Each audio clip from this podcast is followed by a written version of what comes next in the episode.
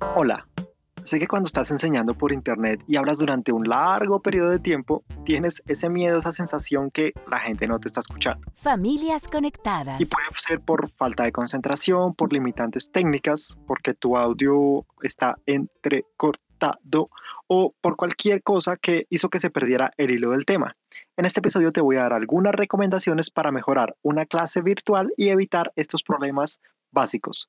Comencemos. Presenta Prodigy. Vamos a dividir el grupo de sugerencias que te voy a dar en habilidades como profe, como docente digital y algunas recomendaciones técnicas que debes empezar a poner en práctica desde hoy. Empecemos hablando por las habilidades que necesitas desarrollar con urgencia. Habilidades humanas para mejorar una clase virtual. Primero, sobre comunica. Elige un tema puntual. Mira que cuando queremos enseñar queremos decirle muchas cosas a nuestros estudiantes y lo más recomendable es elegir un tema, lo que tú consideras que es lo más importante que debe aprender. Es eso que si logra entender, tú te puedes dormir tranquilo con la satisfacción del deber cumplido. Y sobrecomunica ese tema. ¿A qué se refiere sobrecomunicar? Es explicarlo, repetirlo insistentemente con diferentes palabras como hacen los políticos, que hablan de un tema y lo dicen y lo dicen y lo dicen hasta que se vuelve verdad.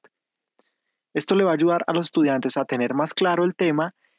Adicional, que si en algún momento tuvieron una interrupción de comunicación por lo que decíamos, por internet, por audio entrecortado, pues vas a repetir este mensaje tantas veces que en alguna lo van a escuchar perfecto y lo van a entender muy bien.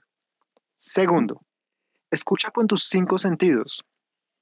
Esto suena muy mindfulness, pero es verdad. Mira, tú tienes que centrarte en estar pendiente de los iconos de Internet en tu celular y computador para saber que tienes Internet.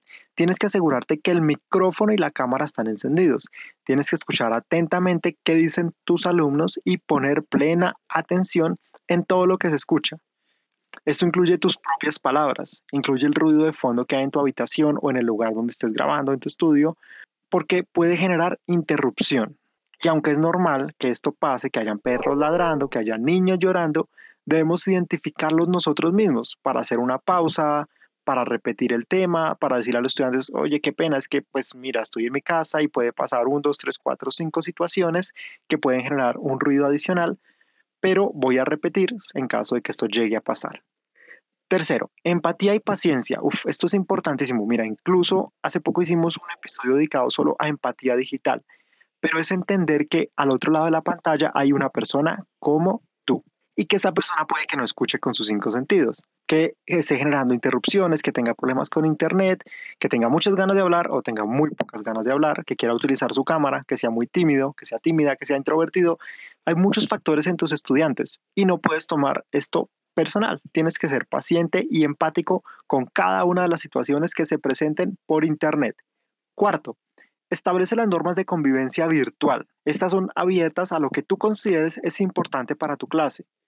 Y en cada inicio de clase repítelas nuevamente. Estas normas deben ser claras en cuanto a la duración de las clases, cómo resuelves las inquietudes, el uso de la cámara, si está permitido el micrófono, el chat, cómo van a interactuar tus estudiantes. Todo esto lo debes plasmar en las normas de convivencia virtual. Quinto, la mayor parte del tiempo mira al lente de la cámara. Esto se te va a dificultar al principio, pero es desligarte un poquito de mirar el monitor. Céntrate en mirar la cámara. ¿Qué va a generar esto? La persona siente que tú la estás mirando a los ojos, que hay como esa, esa interacción y esa personalización. Caso contrario, si tú estás mirando la pantalla del celular o del computador o el PowerPoint o Word, la mirada se ve como perdida, siento que no están hablando conmigo. Ahora, ya hablamos de las cinco habilidades humanas, que la, te las repito nuevamente sobrecomunica, escucha con tus cinco sentidos, sé empático y paciente, establece normas de convivencia virtual y mira la lente de la cámara la mayor parte del tiempo posible. Ahora vamos a hablar de los tips técnicos. Gestiona tu ancho de banda. Resulta que el internet que tú tienes es limitado de acuerdo al plan que compras. 5 megas, 10 megas, 20 megas, 50 megas no va a poder dar más de eso que tú tienes contratado. Por lo que durante una clase virtual tienes que evitar que cualquier cosa consuma Internet. ¿Qué consuma Internet? Una actualización de antivirus, una actualización de tu computador, el uso de los documentos en Google Drive, en Dropbox o en cualquier documento que tengas en la nube, y que incluso lo que tú estés presentándole a tus estudiantes esté guardado en la nube. Tu video, tu audio, todo esto está consumiendo. ¿Y qué pasa? Cuando tenemos tantas aplicaciones al tiempo, van a competir y se va a sacrificar calidad de la videollamada. Evita las actualizaciones, evita los documentos en la nube mientras estás enseñando por internet. Segundo, cuida el video. Cuidar el video es intentar ubicarte en la mitad de la imagen, que haya una proporcionalidad a tu izquierda y a tu derecha. La cámara en lo posible debería estar a la altura de tus ojos. El lugar donde hables debería tener una luz perfecta. Si puedes en lo posible utilizar luz blanca, ya sea en el bombillo de tu habitación y prenderlo para que te ilumine un poco. Si puedes poner incluso la lámpara en la mesa de noche y que te ilumine, va a servir muchísimo. Ojo, que no salga solamente tu cara, es chévere que salga parte de tu cuerpo para que tú puedas gesticular, abrir las manos hacia arriba, hacia abajo, comunicar con tu cuerpo también. Abrir las manos y ejemplificar es clave. Obvio, invierte, invierte un poquito en una buena cámara. Los portátiles por lo general traen cámaras de muy baja resolución, las que están integradas, y los celulares, si bien traen una cámara mucho mejor, puede que el tamaño de la pantalla te limite un poquito. Tercero, cuida el audio por encima de todas las cosas. Quiero que tenga esto muy presente. El audio es lo más importante.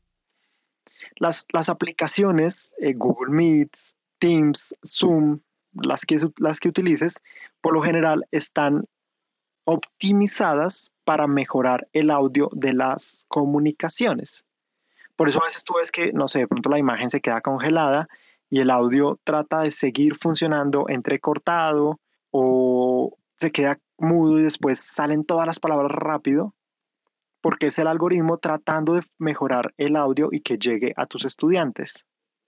utiliza manos libres o utiliza un micrófono que esté cerca de tu cara. Evita ese micrófono integrado del computador o del celular que está lejos que hay mucho ruido alrededor, mucho ruido de fondo y no le da prioridad a tu voz. Hay mayor opción de escuchar ruidos e interferencias. Cuarto, realiza prueba de los tres puntos anteriores. Ten tu checklist y revisa cada uno antes de cada clase. Revisa que, te lo repito, el Internet esté bien, que no estés consumiendo Internet con otro tipo de aplicaciones que no tienen nada que ver con la llamada. Segundo, cuidar el video. Tercero, cuida el audio. Cuando tengas estas tres cositas, pruébalas. Previamente, siéntate, revisa que todo esté funcionando bien. Asegura que tengas cargado el computador, que tengas cargado el celular, que si estás utilizando audífonos Bluetooth tengan buena carga. Uf, no hay nada más feo que se te descargue en medio de una clase. Eso da una pésima imagen, o sea, da la sensación de que este profesor no planeó nada. Si lo básico que tú haces para salir de tu casa, bueno, no estamos saliendo por estos días, pero lo básico que tú haces es tener tu celular con carga y no lo haces para una clase que es tan importante, ten en cuenta esto. Ahora, nosotros tenemos un curso totalmente completo de educación efectiva online. Si quieres, en las notas del podcast donde me estés escuchando, despliega toda la descripción de la información y ahí vas a ver el link que te lleva directamente al curso. También puedes ir en mi cuenta de Twitter, arroba no soy Juanpa, busca el último trino que yo hice, ahí está el enlace del curso. Y quiero que empieces a poner en práctica desde hoy estas recomendaciones. Sé empático, da lo mejor de ti, piensa que tú puedes tener fallos y las otras personas también. Sé que tú estás aprendiendo de esta situación como todos lo estamos haciendo, pero entre más te centres en el detalle, entre más hagas una planeación estratégica y cuidadosa, vas a reducir esa brecha de probables riesgos y probables errores que no tenías planeados. Tú como profe estás cambiando el mundo y puedes mejorar tus clases con estos trucos que te acabé de enseñar.